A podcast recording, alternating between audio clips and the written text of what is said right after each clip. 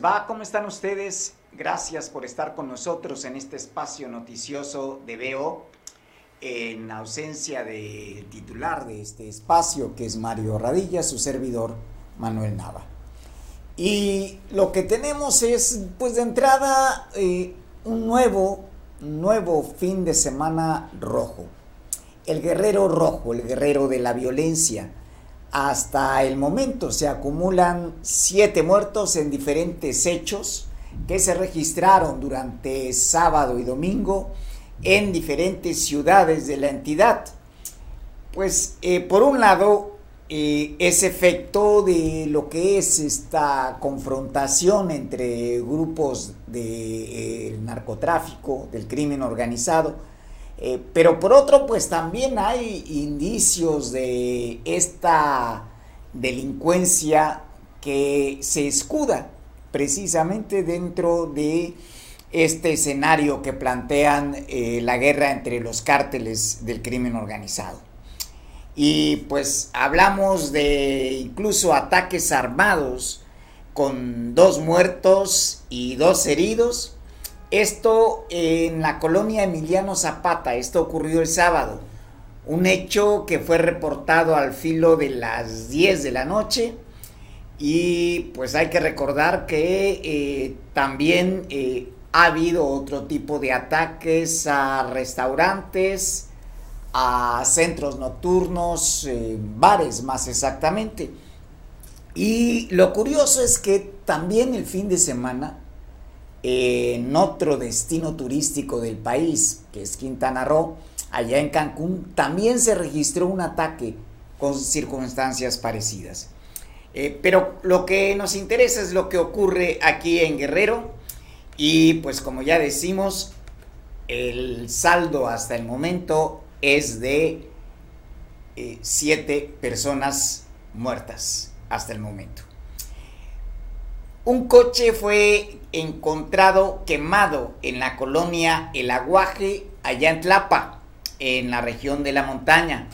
El hecho fue reportado sobre la carretera Tlapa-Metlatónoc, ahí en las inmediaciones del antiguo basurero del municipio en cuestión. El vehículo fue dejado en la vía y es de marca Nissan, tipo Suru, con placas de circulación PFS 867P. El resultado fue una pérdida total. En Tasco, una mujer y su hija de 8 años de edad fueron encontradas muertas dentro de una vivienda en la colonia Centro, allá en la platera ciudad de Tasco. De acuerdo con reportes oficiales, el hallazgo eh, ocurrió a las 14:15 horas del domingo en la avenida Juárez de ese municipio que se ubica en la región norte del estado. Algunos vecinos alertaron a las autoridades de olores fétidos, por lo cual los policías se movilizaron en la zona y fueron encontrados los cadáveres eh, de los que hablamos en cuestión, los cuales fueron llevados al servicio médico forense. Vecinos alertaron a las autoridades de eh, esta situación, donde ya eh, el olor fétido ya era prácticamente insoportable. En un comunicado, la Fiscalía General del Estado informó que investiga el delito de homicidio en contra de quien o quienes resulten responsable por ese hecho. Y también se investiga la agresión a tres hombres en la colonia postal de Acapulco, que este es otro de los hechos violentos que se generaron aquí en el estado. Un hombre eh, fue muerto a balazos en la avenida eh, y se encontró en avanzada descomposición fue localizado, eh, fue localizado en un canal pluvial debajo de la zona de bares de la colonia Las Cruces, de aquí, de Acapulco. El hallazgo se reportó al filo de las 9 horas cerca del Boulevard Lázaro Cárdenas en un callejón que se encuentra entre los bares Madeline y Villalobos en esa colonia. También acudieron peritos que localizaron a la víctima tendida boca arriba y envuelta en una lona. posteriormente, este cuerpo fue trasladado al servicio médico forense. Eso en el caso de Acapulco, pero también en Costa Grande se registraron algunos hechos. Allá en Atoyac vamos a, hablar con eh, Julio César, quien nos va a dar el reporte. Adelante, Julio. Manuel, buenas tardes. Un saludo para todo tu auditorio. El incidente que vamos a informar el día de hoy ocurrió en Playa Llano Real, en el municipio de Benito Juárez donde un bañista que disfrutaba de las olas del mar en, ese balneario fue reportado como desaparecido el día de ayer domingo durante la tarde y, y desde ayer hasta estos momentos es buscado por mar y tierra por autoridades tanto del municipio como de la Secretaría de Protección Civil Guerrero. Se trata de Gerardo Arce, de entre 43 y 44 años de edad, quien es originario del puerto de Acapulco. Mencionaron las autoridades que es, es delgado, de tez blanca, y vestía un short de color azul marino, así como tenía como seña particular un tatuaje de flecha color verde en un brazo. Eh, la desaparición fue reportada a las 4.40 de la tarde. Eh, eh, esta persona se encontraba en la enramada Lilian, es un restaurante que se encuentra ahí sobre la franja de arena y la última vez que fue visto fue frente al restaurante Mi Costa algunos, algunos lugareños, algunos amigos que se encontraban con esa persona mencionaron que se le había informado que había mar de fondo, que estaba ocasionando fuerte oleaje y que evitara meterse al agua. Sin embargo, esta persona, según con las primeras versiones que tienen las autoridades, pues respondió que él era del puerto de Acapulco y que sabía nadar muy bien, pero eh, pues minutos después desapareció luego de meterse al agua. De, como dato curioso, más tarde mencionaron algunos testigos haber, haber observado un cadáver que, que flotaba en el agua y que presuntamente también tenía un short de color azul. Sin embargo, esta, eh, tras recibir esta versión, las autoridades pidieron el apoyo también a Protección Civil del municipio de Coyuca de Benítez porque presuntamente el avistamiento fue con dirección hacia aquel municipio también de la Costa Grande. Manuel, eh, en estos momentos continúa la búsqueda de esta persona desaparecida. Es decir, la, la, identificación cadavérica todavía no se ha logrado en cuanto al cuerpo que fue encontrado flotando en las aguas. Aún no, solamente se recibió este reporte por parte de algunas personas que se encontraban ahí mismo en la playa y que aseguraron haber visto un cadáver flotando. Eh, sin embargo, en estos momentos las autoridades todavía mantienen el estatus de desaparecido, pues hasta que no se haya eh, hecho algún rescate en el agua, pues no se puede determinar que esta persona haya fallecido, Manuel. Muy bien, ahora sí, sí había señalizaciones en, advirtiendo de la presencia del mar de fondo. Sí, por supuesto, y desde hace unos días, eh, personal de protección civil se encuentra en las playas, tanto en Coyuca de Benítez, donde el fuerte oleaje era muy evidente desde hace aproximadamente 3, 4 días, igual en Benito Juárez, en playas como Llano Real, y Playa Paraíso ha habido dispositivos de seguridad por parte eh, principalmente de, protección civil que se encuentran alertando, alertando a los bañistas sobre este fenómeno en el mar. Sin embargo, pues hay personas que a pesar de la advertencia aún así ingresan a bañarse a la orilla de la playa, Manuel. Bien, ¿el fenómeno permanece hasta hoy, Julio?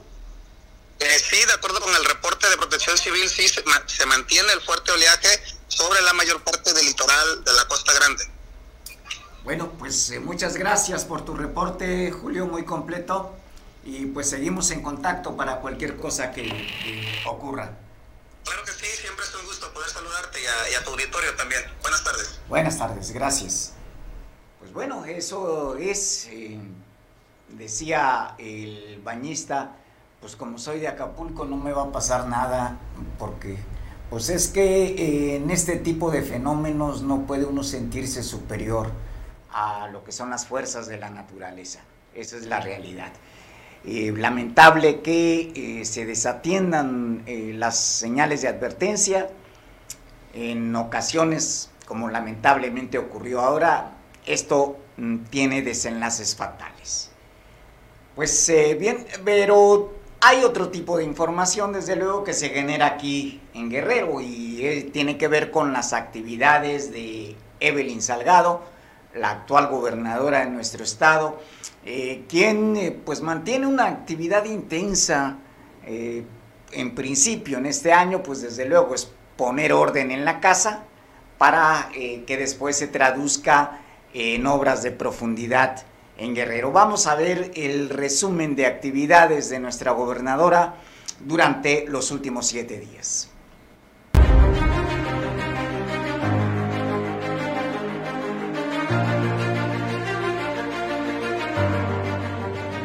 El gobierno del estado está beneficiando de forma directa, sin intermediarios. Ustedes ya vieron, se entrega directamente, pero más allá de un apoyo es algo que ustedes se merecen. Aquí se les quiere, se les respeta y se les admira.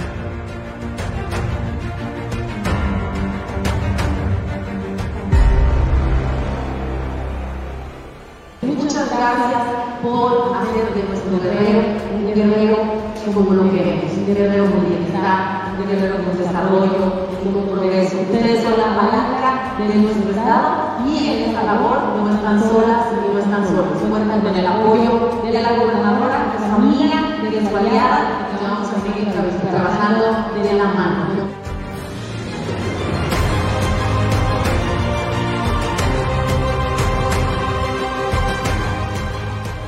Este evento es una clara señal de que en Guerrero existe una alianza importante, una alianza entre el gobierno estatal, el gobierno municipal, el sector industrial y empresarial. Esta alianza para sacar adelante los enormes retos que tenemos pendientes en materia de desarrollo económico y en materia de crecimiento.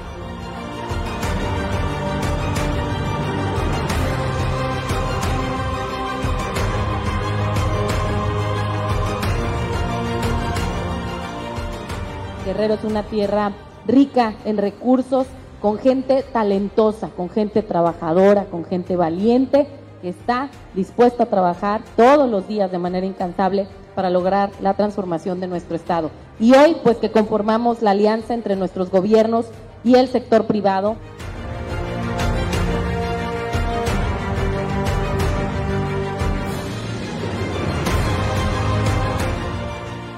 Mantener la memoria de nuestro país con orgullo nos va a permitir seguir construyendo un Estado libre, un Estado soberano, donde el interés superior sea el bienestar y la tranquilidad de todas y de todos los mexicanos.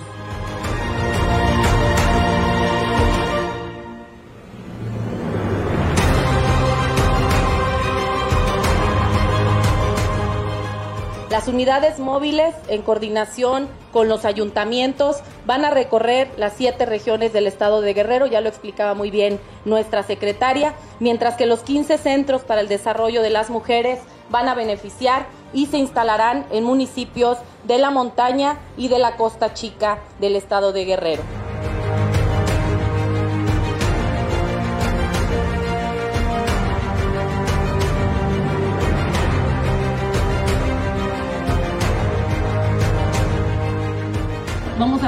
Entrega de mil juguetes para nuestras niñas y nuestros niños de Jaleaca, aparatos ortopédicos funcionales, juegos didácticos, brigadas médicas, medicamentos, referencia de pacientes y tarjeta de salud para el bienestar.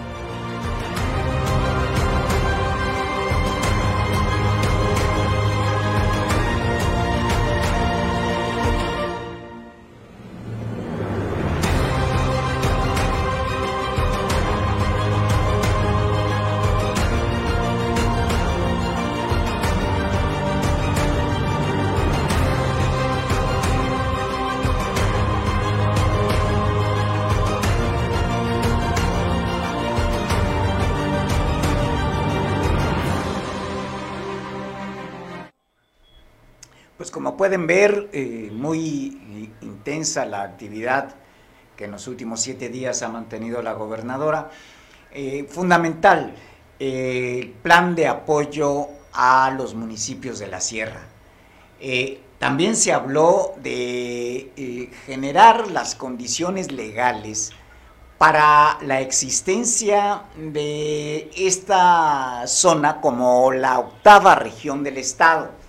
Hasta este momento eh, tenemos siete regiones en la entidad.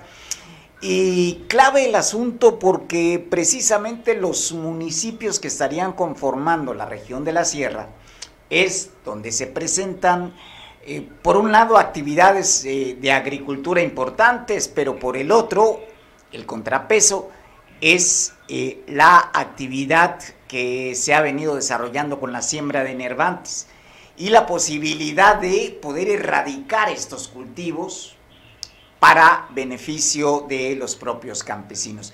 Ese es un proyecto que pues no es en lo inmediato, va a tomar su tiempo, pero hay una visión estatal para poder transformar esta región y con ello pues estaría contribuyendo a disminuir el índice de violencia que hay tanto en la zona como a nivel del Estado. Y hablando de eso, pues también eh, la seguridad requiere de capacitación, pues no solamente se trata de enfrentar eh, con armas de fuego a los delincuentes, se trata de aplicar la inteligencia. Y la Fiscalía General del Estado eh, precisamente tuvo una actividad en el Instituto de Capacitación. Eh, tenemos en la línea a Enrique Castillo, que es el vocero de la Fiscalía General del Estado. Adelante, Enrique. Gracias, gracias, Manuel Nava, muchas gracias. Me da mucho gusto saludarte. Esperaba escuchar este a, a nuestro queridísimo amigo Mario, pero pues no es lo mismo, pero es igual, diría Vicente. Eh, Fíjate que ciertamente tienes razón, eh, aunque antes de ello quisiera yo comentarte, porque me hace muy se me hace mucho, muy importante para el tema de seguridad del Estado, el hecho de que la gobernadora Evelyn continúe dándole vuelta a un tema que ya ha sido tratado, pues creo yo desde la época de René Juárez, el hecho de establecer la octava región económica del Estado. Así es. Pues y ahora ya con más avance político, eh, con una personalidad muy importante de, Evelyn, que ha dado muestras de un excelente eh, perfil de negociación, pues sí me da gusto y ojalá que se, que se conjugue porque ciertamente la sierra merece pues toda la atención, al igual que las otras regiones, ¿no? Entonces sí, eh, darle ese, ese, ese perfil a la, a la parte alta de la sierra de, de nuestro querido guerrero, pues sería mucho, muy interesante, pero en fin, creo que vamos caminando. Por, como vos decías, el día de hoy la maestra, eh, la maestra Sandra Luz, eh, fiscal general del Estado, inauguró un curso muy interesante, ¿eh? porque antes de avanzar, déjame decir que es la primera vez que la Fiscalía del Estado, en este caso Guerrero, es sede de este interesante curso. El día de hoy estuvieron aquí en, Guerrero, en Chilpancingo, representantes de las delegaciones de Chihuahua, Morelos, Puebla, Hidalgo y del mismo estado de Guerrero, en donde eh, la sede fue el Instituto, como te decía, de, Formación Policial de la Fiscalía, de un curso de, que se denomina de la siguiente manera, proceso de acreditación de instructores evaluadores en competencias básicas de la función policial para el perfil Policía de Investigación Región Centro. Así de largo es el, nombre del cursito, pero muy interesante, muy intenso, porque aquí se están capacitando aquellos que irán a sus, a sus estados a, repetir la información académica para profesionalizar más el quehacer de las policías de investigación. Recordemos que al momento de que son fiscalías, pues tiene que aumentar su capacitación y su profesionalización. Y así lo vimos, ¿eh? y como ves en las imágenes, eh, hubo, hubo, hubo, muy buena respuesta.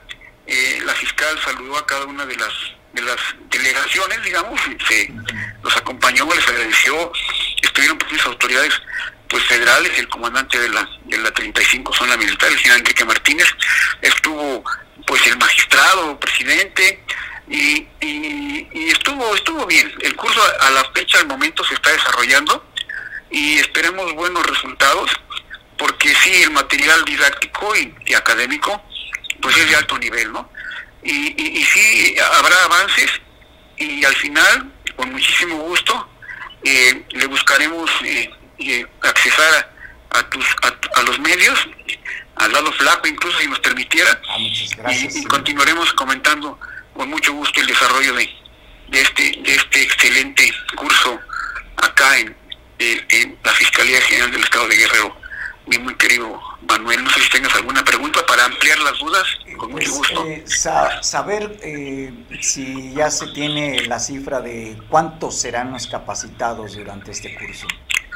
Mira, la cifra así exacta no, pero yo calculo que según lo que vi yo, pues mínimo 100, 100 eh, oficiales, 100 elementos ministeriales, agentes ministeriales, que lo interesante es que algunos de ellos están operando en, lo táctico, pero no descuidan el tema académico. ¿eh? Vemos allá comandantes de aquí de, la Fiscalía, de la Ministerial, eh, pues dando capacitación a sus compañeros y veo mucho interés, veo mucho profesionalismo por parte de, de los de los elementos eh, ministeriales, estimado Mario. yo te calculo así, a ojo de buen cubero, yo observé más de 100 elementos, ¿no? Ahora, según entendí, este, no solamente son de Guerrero, ¿verdad? No, no, no, venimos, viene gente de Chihuahua, de Hidalgo, de aquí te repito, viene de viene gente de Chihuahua, Morelos, Puebla, Hidalgo y del mismo Guerrero. Correcto. Pues eh, importante porque, pues por un lado, eh, la política general en materia de seguridad del presidente López Obrador es eh, abrazos, no balazos, según su, su propio axioma eh, pero en realidad, en el fondo de lo que se trata es de eh, diseñar inteligencia para poder... Es correcto, es inteligencia estratégica más que nada, no en temas policiales, ¿no? Sí, es una buena, buena lectura, mi querido Manuel. Exactamente, sí, porque no se trata de exacerbar la violencia, sí, claro. ya per se la, la competencia entre los cárteles es bastante cruel, eh, sino se trata de saber eh, atacar los puntos. Es correcto. Para poder. Es correcto, es correcto, mi querido Manuel. Y, te digo, mi querido Manuel, en un sentido este, profesional y, de caballeros, ¿eh? por favor, no vaya yo a generar alguna mala, alguna mala opinión. Pero sí, sí, mi querido Manuel, así está exactamente como, como te lo está, como lo estás leyendo. Pues muchas gracias, Enrique. Pues, gracias a ustedes. Seguimos pendientes de las actividades de la fiscal. Así, así será. Un saludo. Hasta luego. Hasta luego. Pues bueno, como se ve, sí, hay por un lado la acción violenta de grupos delictivos, pero pues por el otro también hay acciones concretas, políticas públicas que se están haciendo en materia de seguridad eh, que si bien en algunos casos pues este, no vamos a poder ver de hoy para mañana la pacificación del Estado, pues no, no va a ser algo así de, de inmediato, pero sí hay acciones de fondo que van a contribuir a una próxima pacificación de la entidad, por lo menos a tener mayor control y reducir los niveles de violencia y delincuencia que se están generando aquí en el Estado. Y siguiendo con la información mm, que nos ha proporcionado Enrique en torno a la Fiscalía, eh, pues también hay un seguimiento a la Estrategia Nacional de Seguridad eh, con trabajos de inteligencia coordinados entre la Fiscalía General del Estado, la Coordinación Nacional Antisecuestro, la Secretaría de la Defensa Nacional, la Secretaría de Marina, la Secretaría de Seguridad Pública Estatal y la Fiscalía de Querétaro. Eh, esto es con el fin de eh, poder de establecer los objetivos prioritarios y eh, poder desactivar la violencia que se ha venido presentando en Cihuatanejo, por ejemplo, Acapulco, vinculado con los grupos delictivos de los Viagras y la familia michoacana. Eh, también, pues esto tiene como propósito establecer mecanismos de control eh, más claros eh, de las diferentes instancias estatales en materia de procuración de justicia y coadyuvantes del combate, del combate a la delincuencia. Pues también eh, la Fiscalía General informa, como parte de los resultados de su acción, la detención de Edwin N., el cual eh, se encuentra bajo orden de aprehensión como probable responsable del delito de secuestro agraviado en Chilpancingo. Se le acusa a Edwin N. de privar de la libertad a una de sus víctimas cuando salió de su negocio de abarrotes en la colonia Guerrero, allá en la capital del estado. Eh, también eh, hubo llamadas telefónicas a los familiares exigiendo la entrega de un pago monetario por su liberación.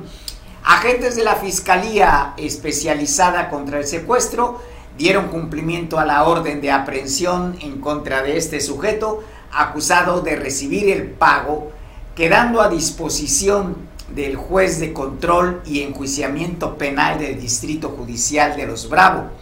La Fiscalía General del Estado de esta manera está refrendando el compromiso de actuar legalmente contra aquellos que eh, violentan las eh, normas eh, jurídicas para la vida pacífica en nuestro Estado.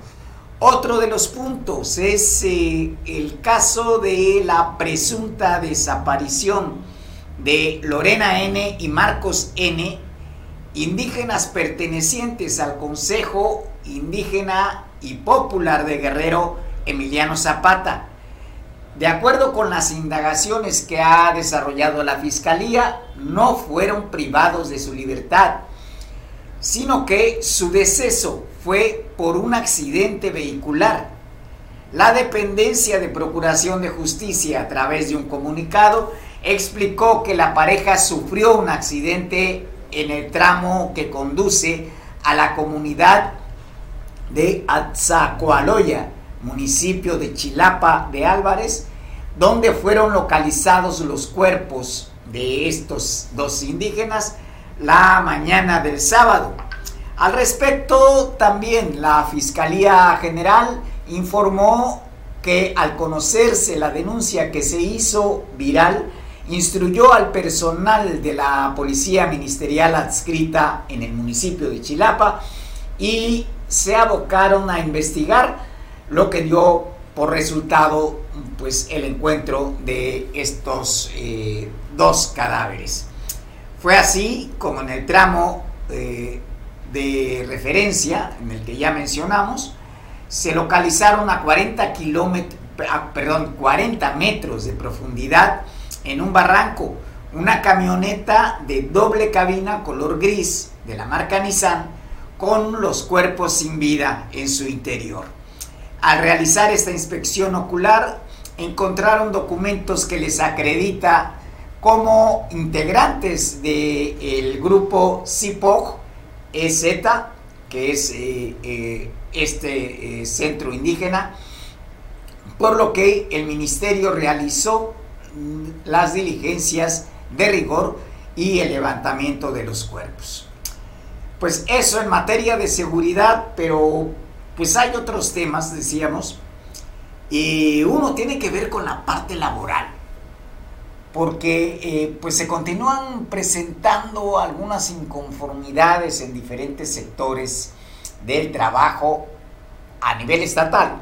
Eh, y en el caso concreto de Acapulco, trabajadores sindicalizados supernumerarios del Parque Ignacio Manuel Altamirano, además de quienes arrendan eh, locales en este centro recreativo, tomaron las oficinas para exigir la destitución inmediata de Ivonne Penélope Tavares Torres, que eh, es la actual directora del Parque Papagayo. También eh, demandan la remoción de Crispín Castro, que es jurídico de eh, esta instancia, y de Constantino Herrera, que es el, coordinador, el contador del Parque Papagayo debido a continuos hostigamientos laborales de que han sido objeto. Los manifestantes colocaron una cadena con un candado en la entrada principal Además colocaron cárteles donde exigen la salida de dichos funcionarios, pago de primas por los días festivos y dominicales, así como el respeto a sus derechos laborales. Además, Rafael Ambrosio Esiquio, que es el secretario general de la sección 30 del SUSPEC, acusó a la directora de dar maltrato a 171 empleados, de no proporcionar uniformes y herramientas de trabajo, además de tener un trato laboral indignante. De ahí la demanda de una audiencia con Evelyn Salgado, que es la actual gobernadora, debido a que la directora ha dado vacaciones a los trabajadores, no ha dado vacaciones a los trabajadores que ya por derecho les corresponden entre líneas, lo que dijo Ambrosio Esiquio es, estamos cansados de tantas anomalías, queremos un cambio definitivo de ella.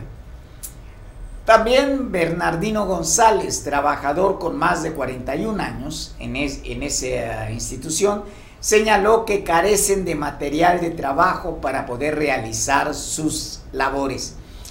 Fernando Aguilar, presidente de los arrendatarios, denunció el maltrato por parte de la directora a los comerciantes de la tercera edad, utilizando malas palabras al dirigirse a ellos. El arrendatario del Parque Papagayo, eh, Faustino García Alcaraz, dijo que tienen prohibido colocar algún anuncio de publicidad de sus comercios. Van a hostigarnos, nos mandan a tomar fotos, videos y exigimos la destitución inmediata de la actual directora. También señalaron que eh, hay más de 200 inconformes, los cuales no piensan retirarse hasta ver solución a sus demandas. Y aquí el punto clave, pues es que estamos hablando de un centro de recreación importante en la actividad turística de Acapulco y en tanto permanezca este conflicto, de acuerdo con lo que dicen los inconformes, lo van a mantener cerrado. Y pues una cosa es que en efecto se tenga que implementar medidas de austeridad. Claro, e, era evidente que había un derroche de recursos en regímenes pasados, en los pasados en general, eh, pero pues esa austeridad tampoco puede llegar al extremo de lesionar derechos laborales por un lado, los derechos de quienes arrendan espacios. Y desde luego, desde luego, pues tampoco puede ir en detrimento de la calidad de las instalaciones, que esa es otra historia de la cual aún no hablan directamente los trabajadores aunque sí señalan que al carecer de eh, recursos para desempeñar sus labores, pues desde luego entonces se estaría incumpliendo con el mantenimiento en algunas áreas. Por otra parte, eh, y hablando también de cuestiones laborales, el juez octavo de distrito, Lino Morán Quirós, requirió al titular de la Secretaría de Salud Federal, que es Jorge Carlos Alcocer Varela, para que presente el convenio firmado en 2018 entre eh, el presidente de la República, Andrés Manuel López Obrador, y el exgobernador Héctor Astudillo Flores, en el cual eh, se estaría basificando a los trabajadores de salud de Guerrero que están hasta el momento por contrato. De acuerdo con la versión que da Tomás Gutiérrez Álvarez, que es el abogado laborista de ellos, la petición la hizo el juzgado que conoce de la causa, luego que la gobernadora Evelyn Salgado contestó a la misma petición que le formuló el juez de distrito, que este documento no existe. Y pues bueno, eso sí está raro el propósito de resolver de manera correcta el juicio que obra en el expediente 706, diagonal 2021, se requirió a la Secretaría de Salud con residencia en la Ciudad de México para que dentro de un plazo de tres días, eh, pues eh, dé respuesta que precise y aclare la situación de ese documento en concreto. Esto con base en el artículo 297, fracción 2 del Código Penal, penal de Procedimientos eh, Civiles, aplicado eh, supletoriamente y se remita copia certificada del convenio. También eh, se recordó que el documento en cuestión lo signó el actual presidente de la República, el entonces jefe del Ejecutivo, titular del Ejecutivo del Estado, Astudillo Flores, en diciembre del 2018. Pero cuando los trabajadores que están por contrato y por honorario solicitaron el cumplimiento del mismo, se les notificó que tal documento sencillamente no existe.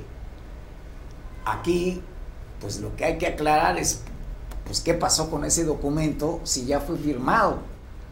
Se esfumó, lo quemaron, alguien lo escondió, pero pues eh, de acuerdo con estos datos y efectivamente hay notas periodísticas que corroboran el hecho, ese documento sí fue firmado, al menos así se consignó en los medios. Lo otro es que solamente haya sido una declaración y a la hora de la hora no se haya aterrizado. Pero involucrando al presidente de la República, pues la situación es más grave. Eh, no se le puede involucrar al mandatario en situaciones como esta, al mandatario federal en situaciones como esta. Pues desde luego, eh, tampoco podría ser aceptable que el entonces gobernador del estado eh, haya incurrido en este desliz. Aquí hay algo, hay algo raro que sí, sí es conveniente aclarar. Y pues trabajadores telefonistas pertenecientes al sindicato de eh, ese ramo, sección 21, protestaron en la explanada Juan N. Álvarez del Zócalo para demandar una solución al pliego petitorio que tienen desde hace tres años ante las autoridades del gobierno. María del Carmen Camacho Miranda, que es la secretaria general de la sección en cuestión, advirtió que de no haber una respuesta favorable, el 11 de mayo podrían iniciar una huelga en todas las oficinas de teléfonos de México. Tenemos un emplazamiento de huelga para este próximo miércoles a nivel nacional y tomaríamos todas las dependencias y se detendrían los servicios de telefonía afectando a millones de usuarios en todo el país, dijo la dirigente sindical, quien agregó que entre las demandas que tienen como trabajadores es la aprobación de los nuevos ingresos, así como la liberación de muchas jubilaciones para quienes eh, ya han completado la antigüedad laboral.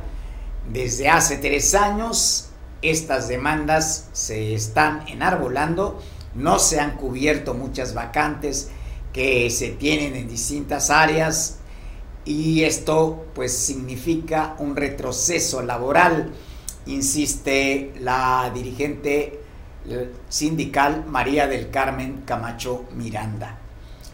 Pues eh, no solamente es una cuestión eh, local, eh, la verdad es que este emplazamiento a huelga es de carácter federal. Eh, las veces en que Teléfonos de México ha ido a huelga, pues eh, si no me falla la memoria en estos momentos, han sido tres ocasiones. Eh, todavía dos de ellas fueron durante el periodo de José López Portillo.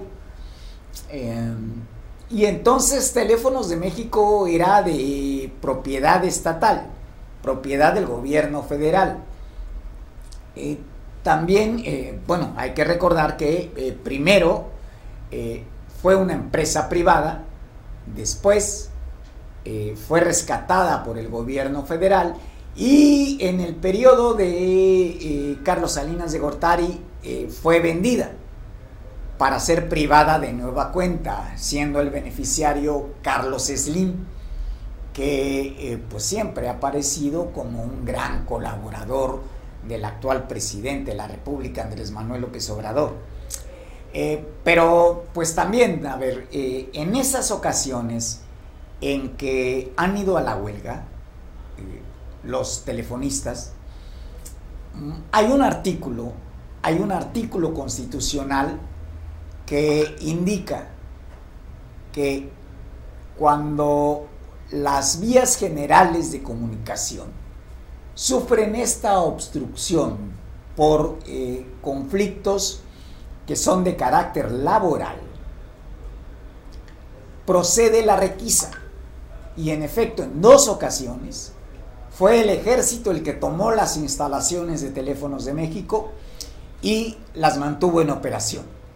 Esto, contrario a lo que llegaron a afirmar algunos en su momento, no, no va en contraposición a los derechos laborales. Esto es para garantizar que las comunicaciones estén fluyendo. Porque además, el punto clave aquí es que las comunicaciones, las telecomunicaciones particularmente, están consideradas de manera constitucional como un asunto de seguridad nacional. De ahí pues que éstas no puedan paralizarse. Si no tuviéramos teléfonos así, así de plano, eh, pues eh, se estarían generando emergencias que no podrían comunicarse, al menos no de manera inmediata. Claro, seguiría existiendo la radio, aunque ya muy poco se usa eh, la radio, pero también eh, pues esto no estaría afectando a los celulares, pero el caso concreto es que independientemente de estas nuevas condiciones en que operan las telecomunicaciones, la Constitución les sigue reconociendo como eh, parte de la seguridad nacional.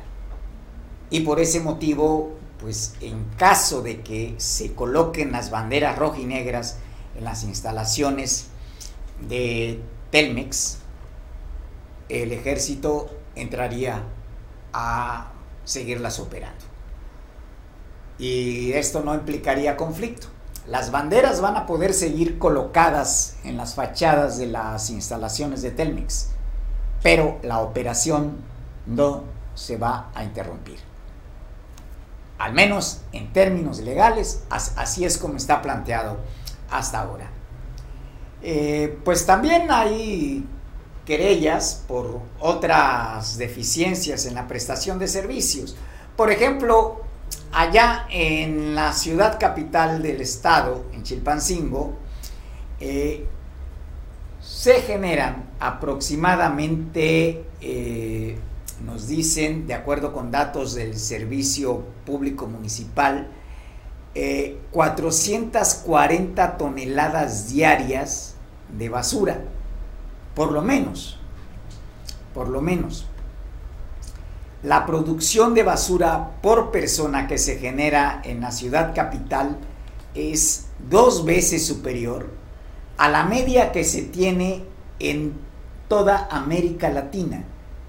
Y la flota de vehículos con que se realiza la recolección eh, es excesiva para el trabajo el gobierno de Chilpancingo informó que se recolectan diariamente a través de eh, ese servicio en promedio 340 toneladas diarias. Y si a esto se le agrega que los recolectores particulares eh, colectan otras 100 toneladas, estaríamos hablando de que solamente la ciudad de Chilpancingo genera 440 toneladas. Eh, pero también esto nos habla de eh, la necesidad de fortalecer este tipo de servicios que se prestan, porque tanto la ciudad capital, Chilpancingo, como Acapulco, padecen el mismo problema.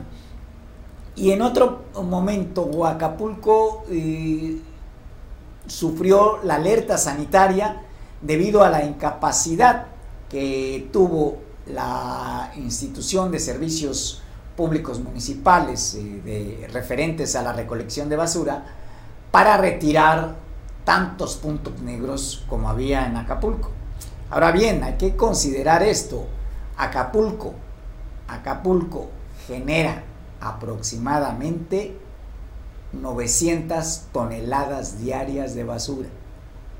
Cuando esta basura no se recolecta, el destino natural es los cauces pluviales. Es ahí donde se arroja. Ahora bien, en otro momento eh, hubo un periodo gubernamental municipal donde eh, durante los tres años se estuvieron eh, aplicando aproximadamente 20 millones de pesos para levantar la basura de los canales pluviales eh, previo a la eh, temporada de lluvias. Porque cuando se, es la temporada de lluvias, la basura va a, a dar precisamente a la parte baja de Acapulco, generando inundaciones. Y pues por inundaciones, recordemos solamente, independientemente que sí fue una cantidad de agua eh, que nunca antes había caído en Acapulco, pero recordemos la inundación que tuvimos con el Ingrid y Emanuel. Eh, eh, esto en el lado diamante, pero con Paulina en este lado, en la zona urbana.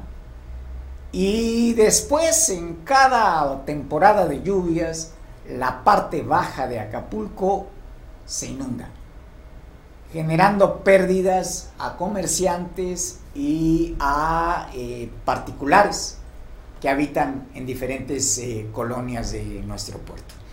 Pues sí, es, es un reto, es un reto.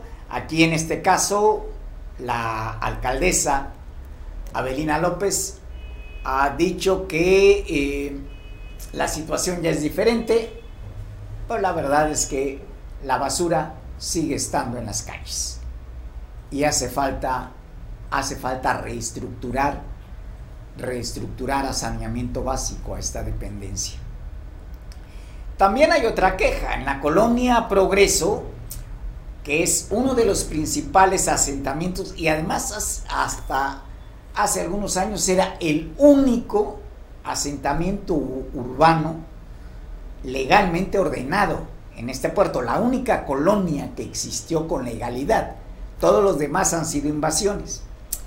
Hoy está convertida en uno de los lugares donde impera el desorden social, la invasión de calles por todo tipo de establecimientos comerciales, los baches, las alcantarillas en mal estado y esto pues representa un riesgo para sus habitantes. Esta colonia eh, se fundó en 1954 eh, y en ese momento eran 160 hectáreas, siendo su principal actividad el comercio, rubro que actualmente mantiene invadidas las calles de esa zona. En efecto, allá por 1954, la gran ironía es que eh, esta colonia nació con un trazo formal. Eh, fue la única colonia que tenía un trazo de cuadrícula legal planificado. Y fue la última colonia cuyas calles fueron pavimentadas y eso fue eh, durante el periodo de eh, Carlos Salinas de Gortari bajo lo que se denominó el programa de solidaridad. Eh, se pavimentaron las calles con un defecto. No trazaron los canales de desagüe, el drenaje. De ahí que las calles se convierten en arroyos que eh, se entrecruzan con las principales avenidas verticales, como la Niños Héroes, y esas se convierten en ríos que bajan hasta la bahía de Acapulco. Pues eh, lamentable, pero es así. Pues, bueno, la historia de Acapulco está dominada por las invasiones. Además de las deficiencias de agua que hay, donde también hay, hay querellas al respecto. Eh, desde luego hay otro fenómeno que eh, campea en estos momentos, y es que la semana pasada se dio a conocer un plan de acción anticarestía y antiinflación, que por sus siglas eh, va a ser denominado o ya está siendo denominado como el PASIC. El objetivo es bajar la inflación, reducirla. Pues el último dato que nos da a conocer el Instituto Nacional de Estadística y Geografía en las primeras horas de la mañana de hoy, así nos los dio a conocer, eh, la inflación alcanzó una tasa de 7.68% en abril. Está ligeramente abajo de lo que se esperaba. Eh, pero el problema no está ahí. El problema es que continúa siendo una de eh, de los índices inflacionarios más altos en los últimos 21, 22 años. Pero además, esta este muestreo que hizo el INEGI está revelando que la inflación subyacente, es decir, aquella eh, que se calcula a partir de eh, insumos no, no volátiles, donde el precio se mantiene más fijo, no son temporales como en el caso de las frutas, las verduras, en otro tipo de alimentos pues esta inflación es la que está eh, registrando una mayor presión. De ahí el, punto clave por el cual nos interesa hablar. Eh, estos datos, estos datos que nos da a conocer hoy el INEGI son anteriores a la firma del PASIC. Por tanto, no pueden servir estos datos para decir que el PASIC no está funcionando o no va a funcionar. Eh, estos son anteriores. Ahora bien, eh, aquí el punto clave es que eh, pues no solo se trata de que el gobierno aplique medidas de control o de congelamiento de precios, mm, para usar los propios términos del mandatario, aun cuando estos sean acordados con el sector privado. Eh, en términos generales, una ley de economía es que aquel precio de una mercancía X que no reconoce el costo de su producción, sencillamente se vuelve inviable. Ese es el punto que queda. El otro punto es que este eh, plan antiinflacionario no puede funcionar si solamente exigimos responsabilidad del gobierno federal de las autoridades de gobierno a, nivel del Estado y los consumidores no participamos en ello. O simplemente aceptamos sumisamente los precios que nos imponen los mercaderes.